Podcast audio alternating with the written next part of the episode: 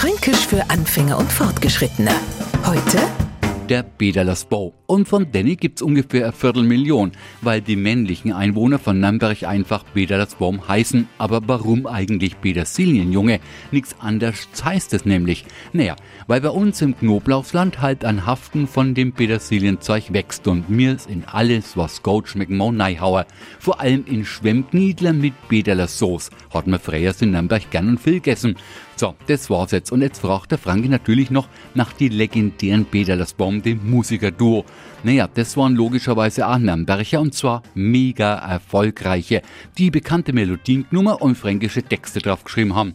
Um das jetzt halt dem neu und jüngeren Franken ein wenig näher zu bringen, also die Bederlersbaum, die waren sowas wie Modern Talking, sagen wir mal. Und bei die Eltern Franken ich jetzt für den Vergleich Entschuldigung.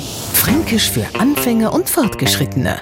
Morgen früh eine neue Folge. Und alle Folgen als Podcast auf q.de.